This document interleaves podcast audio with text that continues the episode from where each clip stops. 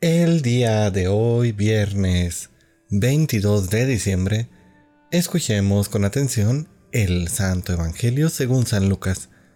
En aquel tiempo dijo María, Mi alma glorifica al Señor, y mi espíritu se llena de júbilo en Dios mi Salvador, porque puso sus ojos en la humildad de su esclava.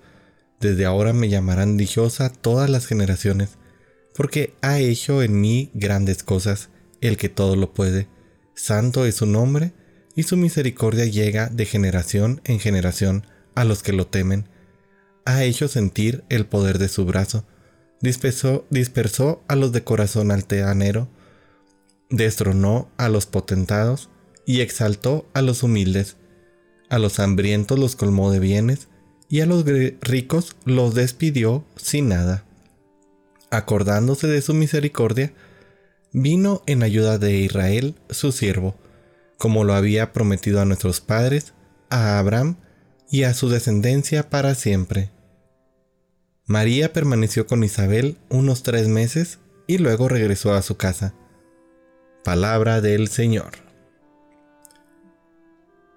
Queridísima familia, cada vez nos acercamos más a la fiesta de Navidad. Estamos a dos días eh, prácticamente para celebrar nuestra gran fiesta del nacimiento de nuestro Señor.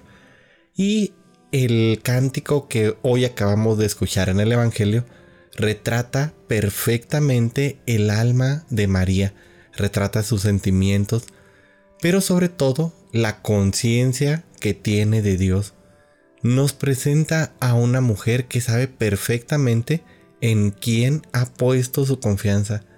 María cree y espera en el Dios que salva a su pueblo, el Dios para el que nada es imposible, el Dios que cumple sus promesas, pero ante todo el Dios que es amor, ternura y comprensión y que se hace historia en nuestra propia historia.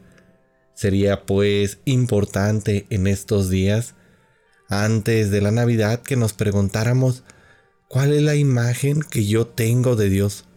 ¿Es nuestra imagen parecida a la que tenía María Santísima? Recordemos, querida familia, que la Navidad debe ser para cada uno de nosotros la celebración de la inserción de Dios en mi propia historia. Nuestra experiencia de Dios y su salvación es algo que puede llevarnos a expresarnos de Él de una manera u otra. La pregunta que deberíamos hacernos es, ¿me estoy expresando de mi Dios de la misma manera que lo hace María Santísima en este hermoso canto? ¿O al contrario, tengo dudas, tengo inseguridades, tengo cierto recelo de expresarme bien de mi Dios? Si es así, vayamos cambiando ese paradigma que a veces tenemos de un Dios vengativo, un Dios castigador, un Dios este, diferente y empecemos a ver este Dios que salva a su pueblo, para el que nada es imposible, el que cumple sus promesas, pero sobre todo el que ama hasta el infinito y un infinito de poder darnos a su propio Hijo para el perdón de nuestros pecados. Familia, aprovechemos el tiempo y festejemos la entrada de Dios en nuestras vidas.